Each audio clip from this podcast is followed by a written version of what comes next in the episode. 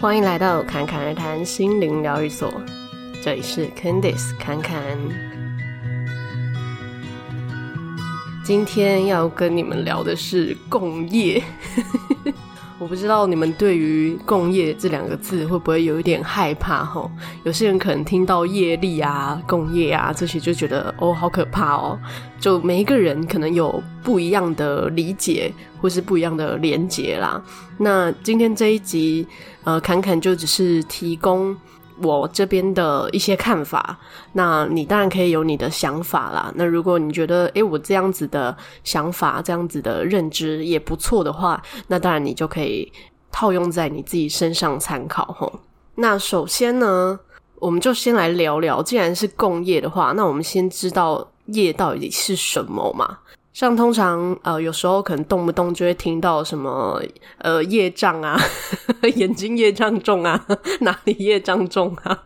虽然这样讲是有一点玩笑话啦，但也是因为这样子，所以通常一般人讲到业，就会觉得呃应该就是不好的东西。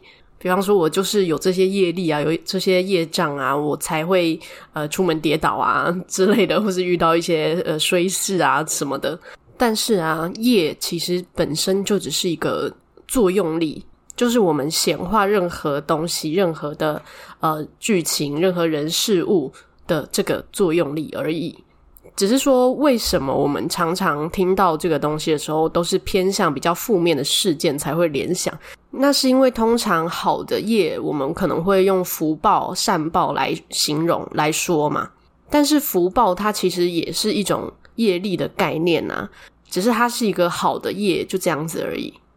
那既然它是呃让我们遇到任何的情境的一个作用力的话，那就代表说，其实每一个人本来就是都会有业这个呃，我们可以说它是也是一个信念，一个认知，就是当我们有一个信念，我们才会产生一些故事情境嘛。所以，当我们有这些呃对于万事万物的呃信念啊、认知啊、感受的时候，我们生活中就会遇到各种情境嘛。那这个过程呢，就是业在发挥的这个过程。所以呢，它本身就是一个中性的词而已。所以不用听到什么业力啊、业报啊之类的，就会觉得哇，好可怕哦。当然，有些人可能听到这个词是来自于可能一些宗教，或者是呃一些团体。那可能不同的团体会有不同的解释，那这边就不赘述了啦。那你可以自己决定你想要怎么样去认知这个东西哈。那我们大概知道业是什么之后呢，我们就可以来聊聊共业这件事情。那通常我们讲到共业，就是共同的课题的感觉。因为我们共同都有同样的信念，然后同样的认知，当然就会产生呃相似的这个作用力，然后就会遇到类似的情境嘛。那通常就会常常出现在家人朋友之间，就是你常接触的这些人，我们常常就会说，诶，可能有共业，就是有共同的课题。那尤其是呃家人间，因为是可能比较亲密的关系嘛。那再加上。本来我们很多对于这个世界的理解啊、认知，在这一辈子的都是来自于自己的家庭啊、父母怎么样给我们这些认知嘛。又或者说，呃，可能遇到某个特定的事件的时候，会有类似的反应。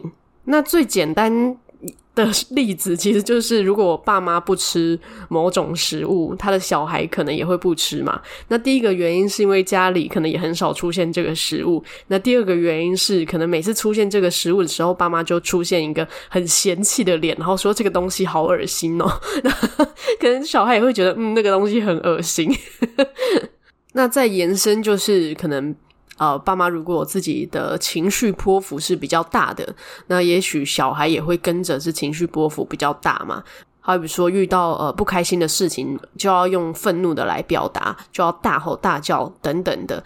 那学习如何去觉察到自己原来不喜欢什么，然后如何去表达自己的需求，以及自己呃不想要的什么，然后如何拒绝等等的。那这个可能就是呃这一类的人需要学习的课题嘛。那可能就会发现说，诶，这个课题有可能在爸妈身上有看到，然后在自己身上也有看到，那这个也就是一种共同的课题。但是呢，我们发现说，诶，也许我跟我的爸妈有一些共同的课题，或是我跟我的某个特别亲近的朋友有一些共同的课题。比方说，我们常常都会很容易难过，很容易呃感受到委屈感之类的。那这个物以类聚嘛，所以 当然你因为你们频率相近嘛，所以就会有一些共同课题，也是很正常的。但是呢，我们也不用因此去害怕说，那我是不是都不能再亲近这个朋友了？因为既然他的那个课题都没有度过，我是不是要远离他，我才能度过这个课题？那这个当然是不一定的，因为有时候确实我们会从身边的人看到一些自己的影子，那就是呃所谓的共同课题嘛。那除非说呃你在每次跟他相处的时候，都是已经变得很不舒服的感觉的时候，你就可以稍微可能延长没有跟他接触的时间。可能原本你们哦一个礼拜就会见一次面，那你可以试试看哦，可能变成两个礼拜再见一次面。你去感受看看你的这个课题它有没有变弱。那这个是可以来检视一下，就是呃这个主要是你的课题，还是说呃其实你知道主要是关于他的课题。但是，呃，你多少会替他担心啊，然后就也进入了这个回路里面，所以其实受影响的成分比较大。那这个时候就可以做一些呃能量上的切割，其实就是所谓的切割共业。那这个怎么做呢？我后面会再跟你们说齁。那如果是另外一种情况，就是呃，你很清楚你自己有这样的课题。就以刚才的例子来说好了，你原本就已经知道说，呃，你可能时常不知道如何表达自己的感受。那你的朋友刚好也是这个样子。那如果你们两个是可以共同学习、共同成长的朋友的话，当然也可以跟他一起讨论，或者说借由彼此来更加的看见自己的模样。但是呢，前提当然也是要对方也知道说，哦，他。想要去度过这个课题，那两个人这个时候其实就有点像是共同的学伴，因为你们程度可能差不多嘛。但这边说的程度不是那种呃高低好坏的程度啦，就是频率的状态。就是如果你们频率状态是你们呃在呃三年级，然后你们要一起升四年级，那你们的那个课纲啊、课本啊、教学内容可能就会差不多嘛。那你们就可以彼此一起成长嘛。比方说，呃，如果你们都一样是想要学习如何表达自己的情绪、自己的内在，当你们诶找到一个呃不错的学习方式啊，就可以分享给另外一个人，然后一起来练习，这样都是一个很好的过程哈。那另外一个也是很多人会担心的，就是关于疗愈他人会有共业吗？啊，那这个议题呢？可能很多人都有一点担心，因为我知道，呃，有听侃侃而谈的听众们，有一些是呃，可能本身也是疗愈师，可能是做灵气治疗啊，或者是各种不同的疗愈方式。那有些人可能就是因为听说了，呃，疗愈他人可能会影响到自己，或者是说啊，自己会变成要承担别人的业力这件事情感到害怕。那这边侃侃一样。呃，聊一下自己的想法齁。呃，其实关于我们如果要去疗愈他人的时候啊，呃，因为我们的频率基本上一定要去稍微的对到对方，我们才能够共振，然后才能够去影响他，去提升他的频率嘛。那无论我们是用什么样的工具、什么样的方式去做疗愈这件事情，我们最主要在做的一件事情，其实就是。提升对方的频率，无论是透过什么样的课题的突破，还是做什么样的呃身心的呃提升治疗等等的方向，都是提升对方的这个振动频率，它当然就会越来越呃平衡，越来越开阔嘛。那无论我们是在能量上去感受对方，还是说我们是在可能心理层面去同理对方。我们的状态其实都有点像是，呃，把心里的这个水管呢去接到对方，然后无论我们是用自己的力量，还是接通呃所谓的宇宙的能量的力量来做一些呃身心灵的疗愈，在这个过程，因为要跟对方共振，所以多少会受到一些影响，这个是很正常的。可是呢，并不是说对方的课题就会变成你的课题。这个是攸关于说，我们对于对方的故事有没有入戏太深。这个其实就很像是我们在看八点档好了，或者说我们在看电影，就是里面的那些男女主角哭了一把鼻涕一把眼泪，然后演得很凄惨，然后你看着就突然觉得天哪，也太难过了吧，仿佛自己就是里面的男女主角这样，有一点这样子的概念。所以呢，在我们疗愈他人结束之后呢，很重要的一件事情就是我们要切断这个连接。为什么要这么做呢？因为如果我们没有刻意的去做一个切断的宣告，就可能我们是用一些暗示语，或者说一用一些观想的方式来做切断都可以。那这个方法我也是等一下讲。如果我们没有刻意的做这个感觉有一点仪式感的事情的话，有时候我们会顺着这个感觉带到生活里面。就好比说像，呃刚才说呃看那个八点档，他们觉得好像男女主角好可怜哦，很难过，然后自己也开始很难过，然后就就勾起了一些自己的难过的回忆，然后就陷入了那个 难过的情境之中。如果在这个中间是没有刻意的去觉察，然后把这个感受。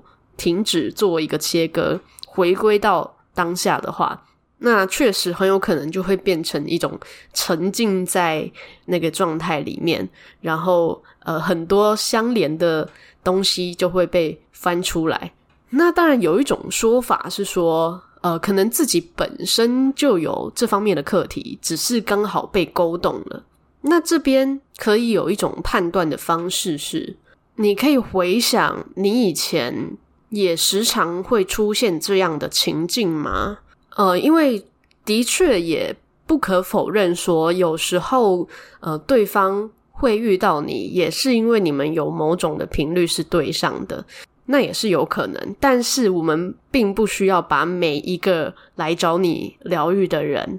都看成是这样子的，不需要。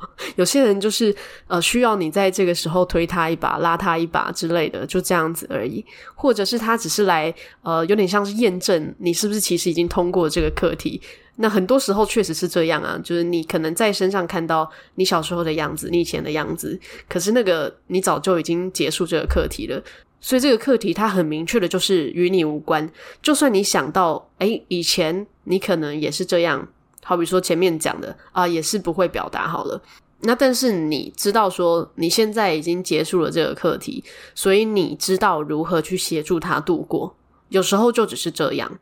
但是如果说你看到对方的这个课题，会让你的情绪是很波动的。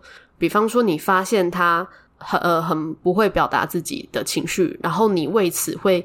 对他反而有点生气，或是觉得说他怎么都学不会之类的，那很有可能呢，就是你的内在确实也有相对应的课题。那这个时候你再去回想，诶，是不是有很多时候你也是这个样子？但是无论你是本身就有跟对方一样的课题，还是说哦，你只是因为短暂的相处，所以稍微被影响了，在疗愈结束之后呢，去切割对方跟你之间的连接，本来就是一件很重要的事情哈。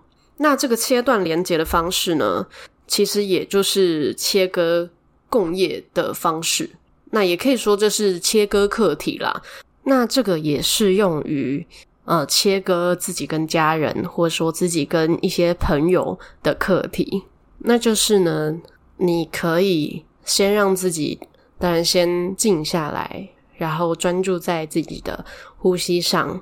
那当你觉得你已经是处在一个比较平静的状态的时候呢，你就可以跟自己说：现在我已经知道我跟谁谁谁是不同的个体，我愿意将他的课题归还给他。我知道我只需要平衡。